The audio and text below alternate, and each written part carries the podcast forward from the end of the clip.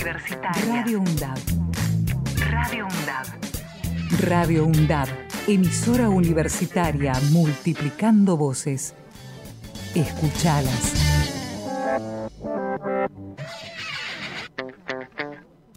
Podés escuchar nuestras entrevistas en Spotify. Búscanos como Radio UNDAB. Radio UNDAB.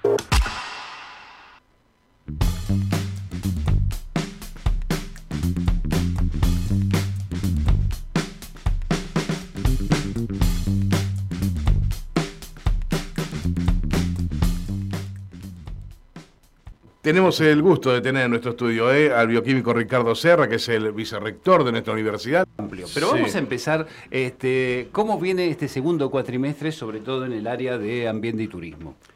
Bueno, este, el cuatrimestre viene bien, ahora este, estamos en medio de las inscripciones, eh, razón por la cual esto empieza el 14 de agosto, el segundo cuatrimestre. En general, el segundo cuatrimestre, las inscripciones bajan respecto a las de marzo, a los del primer cuatrimestre. Pero no, viene bien, viene bien. Es decir, estamos tratando de que nos entreguen eh, el edificio terminado, que ya está terminado en... Estamos esperando el final de obra, digamos, del- de la Secretaría de Política Universitaria Sí. todas las aulas esas que ya están terminadas y listas para usar, para utilizarlas en la sede Piñeiro, porque siempre nos están faltando aulas. Claro, Esto es un, claro. Sí, sí. Un karma que tenemos año tras año, más cuando perdimos un edificio de 3.000 metros cuadrados. Eso, eso lo estamos remando permanentemente. Claro. Así que calculo que el segundo cuatrimestre, independientemente de las vicisitudes externas que pueden ocurrir, eh, va a transcurrir este, armoniosamente, pura y exclusivamente, porque en general eh, la apertura de concursos a nivel docente y no docente trae un poco de tranquilidad a todos los claustros nuestros, fundamentalmente porque eh, les garantiza realmente una carrera dentro de la universidad. Claro. Así que no, creemos que la cosa va a funcionar bien. Este, y bueno, esperando a que llegue, una semana falta todavía. Eh, según los datos de académicas, casi 3.000 estudiantes son los que este, se han anotado para comenzar este segundo Sí, sí, cuatrimestre. no, la no, verdad que sí, es... un número, un número Importante, importante. Nada más que en marzo estuvimos el doble, un poquito más del doble, digamos. Ujú, claro, Llegamos claro. casi a 6.700. Qué bárbaro. eran. No, no, no, sí viene, la universidad viene creciendo. Sí, a paso decir, cuando uno toma el listado eh, regulares, ya es una universidad que tiene más de 30.000 habitantes, eh, alumnos. Claro, Ujú. En regulares tiene más. Y claro. ustedes saben que las universidades, sacando las grandes, grandes, eso ya es una cifra sumamente importante. Claro.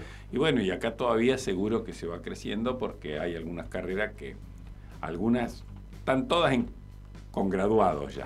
Ajá. Claro. pero algunas siguen creciendo porque, bueno, hay algunas carreras como enfermería, abogacía, arquitectura que eh, son grosas, Claro. digamos, y las otras siguen creciendo, ¿viste? Turismo va creciendo, Ujú. ¿entendés? Periodismo, ambiente, así que hay una... Y aparte tenemos una serie de carreras este, de las de llamada distancias, que son virtuales, que eh, hay mucha avidez, los que no están cerca de una universidad, de realizar o un curso o realizar una carrera universitaria. Claro, claro. Esto es una realidad eso. Totalmente. No, Por el, por número de la matrícula, Ricardo, entiendo que ya está este, UNDAB excediendo lo que es Avellaneda territorialmente, porque Y lo que pasa 30.000 deben ser Lo que ya... pasa es que nosotros tenemos, juntamos mucho de Lanús, Claro. ¿no es cierto? E inclusive vamos a Lomas y llegamos hasta Ezeiza. Para la parte sur llegamos casi hasta Verazategui, Claro. Almirante Brown y lógicamente una parte de, De la ciudad. Federal. Claro. y esto La tiene que ver con la sur. organización, ¿no? Es decir, no se han pisado las carreras No. con nuestras universidades hermanas. No, porque eh, ¿cuál era la gran discusión de las universidades del Bicentenario? Que eran Este, muchas. che, le van a sacar los alumnos a la UBA. La UBA tiene Claro. 300.000 alumnos y la. UBA tiene más de 300.000 alumnos todavía Claro. y todas las otras están. No, era...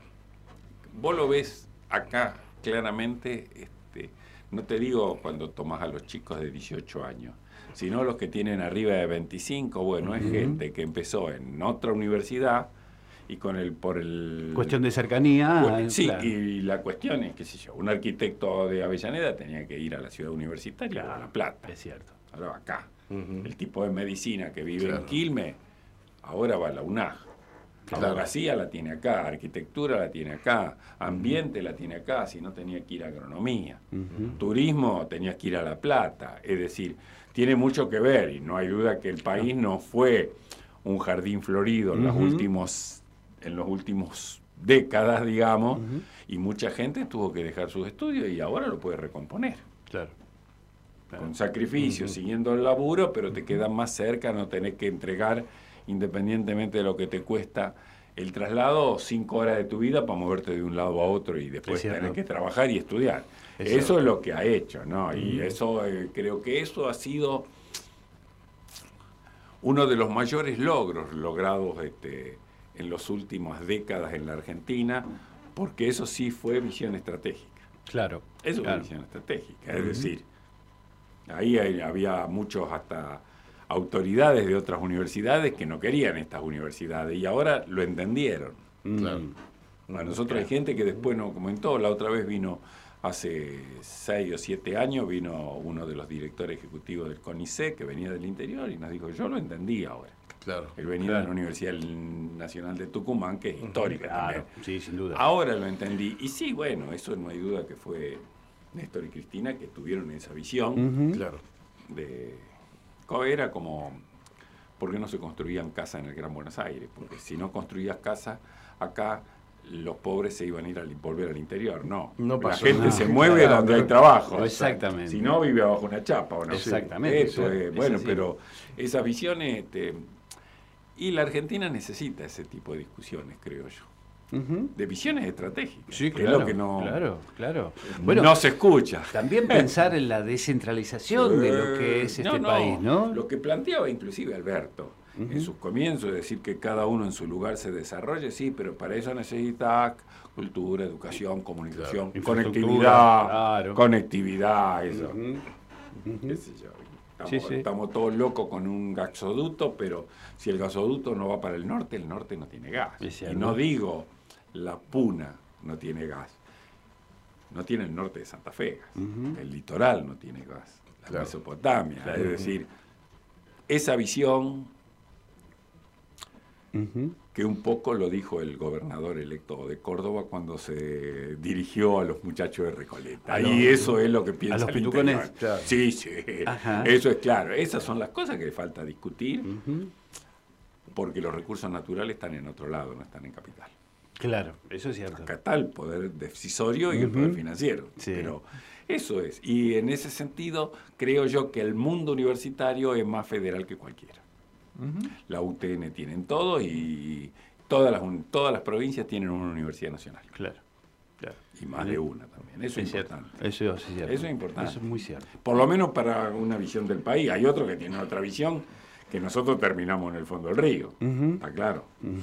Pero bueno, estamos hablando de Sí. las visiones Exacto. sensatas. Sobre todo es preocupante escuchar las propuestas, ¿no? De algunos candidatos No, no, de la asustan, oposición. No, no te asustan. Este- Va, no asustan.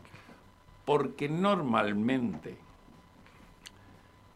vos los pueblos los golpeás, les tirás, los- pero en general es difícil ya avasallar los pueblos este, permanentemente y durante mucho tiempo. Yo Mm. los quiero ver, a ver cómo, cómo llevan adelante determinadas medidas. Sí, estos tipos, este, si esos están, no van a necesitar leyes porque te meten DNU, cosa Claro, que nosotros claro. no hemos querido hacer. ¿No? Eso es cierto. Tenemos el gusto de tener en nuestro estudio ¿eh? al bioquímico Ricardo Serra, que es el vicerrector de nuestra universidad. La última vez que, que te tuvimos aquí, Ricardo, eh, hablábamos de los incendios, de todo lo que estaba viviendo a nivel climático en nuestro país y el resto del mundo. Hoy pasa algo también que tiene que ver con esta amplitud térmica que estamos viviendo. Un día tenemos calor, un día tenemos frío, un día salimos abrigados, otro día salimos este, en remerita. ¿Qué, ¿Qué está pasando en el planeta, Ricardo? Yo no sé si podemos saber mucho. Lo que sí es real, Sí. que la agresión ante la naturaleza del hombre fue tanto que también la naturaleza responde de la manera más. Mm. Es decir, le está fallando la temporada turística a Grecia porque todas las islas se le están incendiando y tiene Claro. que salir corriendo. El Mediterráneo parece un locro este, de la temperatura, temperatura que tiene. tiene, claro. Y nosotros tenemos estas locuras que un día tuvimos 29, casi 30 grados y al otro día teníamos 8 grados. Sin lugar a duda, pero el otro día este, un glaciar de ahí ligado al tema de Neuquén se hizo lago, es decir, Sí. Claro. Existe un tema de cambio climático que es muy difícil, que es lo que siempre decimos, sí. El responsable, no hay duda por el tema de cambio climático, mayoritariamente vamos a cargar China, Rusia, Estados Unidos, Alemania, algunos países desarrollados del sudeste asiático, el resto, África no tiene nada que ver, nosotros, Latinoamérica. Claro. Lo que sí hay que seguir presionando y la juventud en un determinado momento va a presionar muchísimo porque nadie te garantiza que el tipo que nace ahora va a tener 80 años de tranquilidad. Claro. O 90 años de tranquilidad. Porque nosotros tuvimos una ola de calor en el verano, estábamos todos medio locos, ¿no es cierto? Sí. Ah, ¿Escuchaste Bueno. hablar de la ecoansiedad? ¿Escuchaste hablar de la ecoansiedad? Sí, pero este, pero es que nos volvemos, todo te, Claro. te, te Todo toca por todos lados. Claro, Lo que sí es real que los gobiernos lo que tienen es para mí, porque ahora viene teóricamente viene el niño con mucha lluvia en septiembre, qué sé yo, independientemente de que algunos fenómenos son repetitivos y que tienen que ver con el cambio climático, es tener las políticas de contención de riesgos. Claro. Está claro, eso Sí. es así, porque ahora te vienen los vientos, eh, 180 kilómetros por hora te dan vuelta a una ciudad. Claro. Eh, te vienen en el estilo de, amén de las discusiones políticas, una ciudad como Montevideo. Claro, ¿no? te desapareció el agua. Te dejan al punto. Eh, A nosotros nos bajó a 20 centímetros el río Paraná en un determinado momento. Es decir, tenemos que tener esa contención de riesgo y la contención de riesgo tiene que ver con una serie de cuestiones de cómo te doy yo a vos este, electricidad en caso de un serio fenómeno, cómo te doy agua en caso que se me seque esto, cuál es, qué sé yo, los tipos del campo se van a tener que dejar embromar, pero no hay duda que las cosechas, independientemente de lo que pasó, que cuánto se perdió, 20 mil, Sí. 30 mil millones de dólares, qué sé yo, y van a tener que tener reservorios, cosa que en la época que haya agua, guardar, este, Claro. eh, y sí, no sé si en las casas vamos Sí. a tener que guardar, Claro. pero esas cosas van a funcionar así porque estas cosas se van a repetir y cada vez, cada vez se van El a ciclo se va achicando, ¿no? Claro, se hace más rápido, entonces ese es el tema. Entonces la contención de riesgo, ahora sí dicen que va a llover mucho y bueno, el Gran Buenos Aires, pensá lo que le había ocurrido a La Plata hace Claro. 15 Cierto. años. Santa Fe en su momento. eh, claro, Santa Fe en su momento, ¿eh? Ujú. un expresidente que decía ahora no se inunda más, qué sé yo, bueno, todo eso vos lo tenés que tener muy en claro porque, reitero, el agua viene, se lleva todo lo material, pero también está el humano ahí. Claro. Y se lleva también. Exacto. Y todo es lamentable, Y más si, el humano. y si llevamos estos estudios ambientales a lo, a lo local, yo sé que acá en nuestra universidad se está, hay, hay un, un, un bichito, yo le llamo el alguacil, pero en realidad es el, este, ¿cómo es que, que- que lo llaman? El odonata. Bueno, este, la libélula, bien, acá me apunta acá este, Diego Aguilera, Claro. gracias, que es este un, un señalador de las cuestiones climáticas Es en un nuestra indicador, ciudad. sí. Un acá indicador, claro. El grupo del Biogea, que es del Departamento de Ambiente y. Turismo, el Laboratorio de Biodiversidad y Genética Ambiental, está trabajando en la Laguna La Saladita junto con Acumar desde hace años, tratando de determinar por qué la libélula, que es del grupo de los científicos, le llaman del grupo de los odonatos, este, es un indicador de cómo va evolucionando el, el- El tema- el tema ambiental en estas grandes ciudades, inclusive cerca de lo que es el pueblo petroquímico, digamos, cerca en el sentido de que estamos a, a un 5 cuadras, 10 Claro. cuadras, 20 cuadras. Pero bueno, eso, eso es importante, porque casi toda la historia, hasta no sé si lo vamos a entender nosotros, los- nuestros descendientes, en la biodiversidad y en las cuestiones naturales es donde están las soluciones de todos los males que tiene la naturaleza. Es decir, el creador cuando hizo esto, te hizo la diversidad de los bosques, de las tierras. De pero los pueblos originarios sí lo habían entendido. en Eh, bueno, pero- sí, pero por eso, por eso la civilización que ha sido tan cruel, porque es explotación para Claro. ganar, barrió con todo, sin lugar a dudas. Los tipos la tenían más claro, porque los tipos que hacían, cazaban Comían porque era lo que tenían que comer. En cambio, lo tenían ahora en el freezer. a cazar, Claro, 40 ciervos en el freezer. claro. ¿Qué, qué- tenés que tener en el freezer? 14 pechitos, 14 vacíos. Sí. ¿Me entendés? Ese es el tema. ¿eh? Claro, el capitalismo, o independientemente, los sistemas que gobernaron el mundo, sea lo que sea, porque la monarquía absoluta era igual, Sí. El hombre barrió con todo. sé yo. Ahora me una alegría. La- una noticia de hoy es que por lo menos desde que subió Lula se está demostrando Claro. ahora que la deforestación del Amazonas disminuyó. Y esto Aflojó era un poco, porque claro. antes había otro loco que pensaba otra Totalmente, cosa. totalmente. Claro. totalmente. Pero eso, este, sí, es así, no hay duda. E inclusive Bueno. con la, todo el tema de, de sustancias orgánicas y todo eso de lo que es la biodiversidad, ahí está la solución de muchos de los temas que ahora nos vuelven locos de enfermedades que, ahora están surgiendo, ¿viste? Y que son un enorme negocio para los laboratorios, ¿no? Que cada vez No este, avanzan más. No, no, no hay duda, pero eso está, está así. Y parecería ser como que la medicina, son muy pocos toda la medicina que te trata vos como nos trataban a nosotros cuando éramos chicos, que vos tenías un médico de familia. Ahora, eh, Claro. ¿qué te pasa? ¿Tenés ansiedad? Toma una pastilla. Sí. Y funciona así, y bueno. Sí, ha, cambiado todo ese sistema, el ¿no? Hoy sistema- el médico detrás de la computadora te va diagnosticando Sí. mientras. Salvo que consultes a Oscar médico- Fariña, que yo estaba muy gripado y me Bueno, dijo, metete un- en cama 7, 8 días y listo, no tomes nada. No, sí, o en último caso te dice, tomate un tinto caliente. Claro, Claro, claro, Ya hace fenómeno. Obviamente. Lógicamente, por lo menos dormís más. Exacto, exacto. Tendría que ejercer eh, eh, más la medicina Fariña. No, bueno, pero eso tiene que ver, en serio, porque Sí, si claro. no, Sí. Es, es el tema de que si no te haces una ecografía o un análisis, nadie te, Nadie te dice nada, te dice Obviamente. nada. Claro. Vu- Vuelvo un poquito al tema de eh, lo que es el ambiente, lo que es el turismo. Digo, este, esta charla que nos estamos manteniendo con respecto a la preocupación que nos produce el cambio climático, esto también tienen los, los, los jóvenes estudiantes que vienen, digamos, a, a buscar este, un, un destino en función a, Sí, a estos sí, temas. sí. A nosotros nos, do- nos ha dado este resultado primero con nuestros estudiantes, pero vieron que hizo- se hicieron una serie de jornadas por la, el cuidado de la casa común, la Laudato Si, Claro. en la cátedra abierta que tiene esta universidad con la de. Lanús, Exactamente,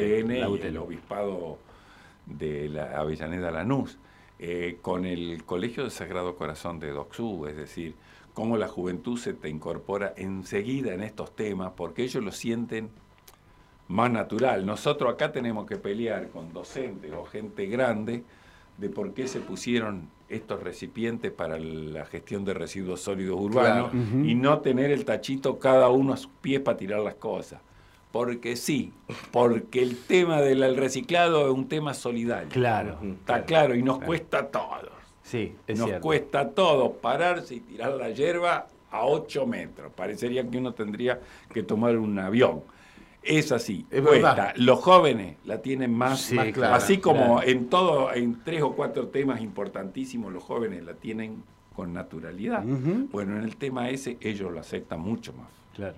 lo aceptan mucho más. Ujú. ¿entendés? Y acá cuando eh, tuvieron la palabra los jóvenes y en el cierre que se hizo en la Universidad Católica, uno se da cuenta que los tipos Claro. la tienen más natural que Están nosotros que venimos más de, de lo que tuvimos que estudiar para cosas. Ellos lo sienten. Claro. Y eso es importante, sin lugar a duda.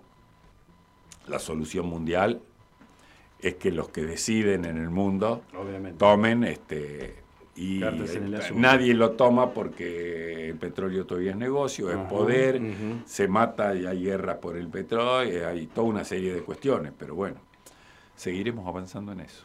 Bien. ¿Somos muchos para este planeta? No, eso yo no me animo a decir que somos muchos, no.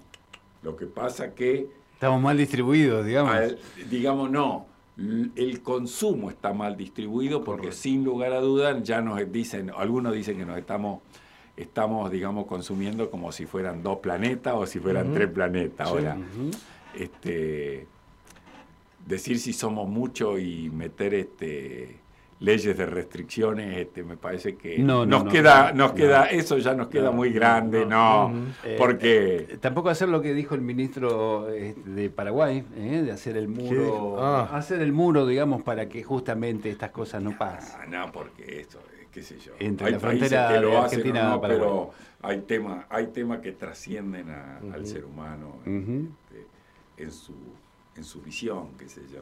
Yo creo que lo que sí es y los que derrochan tampoco son los 7 mil millones o Claro. no sé cuánto hay. Es cierto. Es decir, no son. Vos te fijate dónde está el derroche, ¿no? Sí, y también la cuestión demográfica, Sí, ¿no? Hay este, no. muchas ciudades que este, abarcan una gran cantidad de Sí. gente y lugares, bueno, nuestra Argentina es el Claro, ejemplo más claro, ¿no? nuestra Argentina es centralizado en cuatro ciudades. el-. Bueno, la provincia de Buenos Aires es el 30 y algo por ciento del padrón. Claro. Exacto, Ya ahí estamos, está la historia. es cierto. No, pero no, no, yo creo que, bueno, el mundo tendrá que seguir caminando para encontrar reglas claras y de convivencia. ¿Sos optimista? Yo soy optimista, ahora reconozco que eh, em, cual- lo único que uno escucha de la gente que decide es cómo este, no desarrollo, cómo tenés crecimiento económico, eh, cómo este, equilibrar las cuentas, cómo pavimentar las calles y, que, y hay otras cuestiones que me parece que tienen que formar parte de la agenda. Axel, ¿te quedó algo en el tintero? Gracias. Más que claro. Enormes por haber venido. Un placer, Serra. un placer, Gracias, un placer. Ricardo. Hoy le vamos a entregar un día de invierno lindo, soleado. Perfecto. Eh, no garantizamos nada para mañana. Nos quedamos con eso. Gracias. Gracias. Hasta luego. Podés escuchar nuestras entrevistas en Spotify. Búscanos como Radio UNDAB. Radio UNDAB.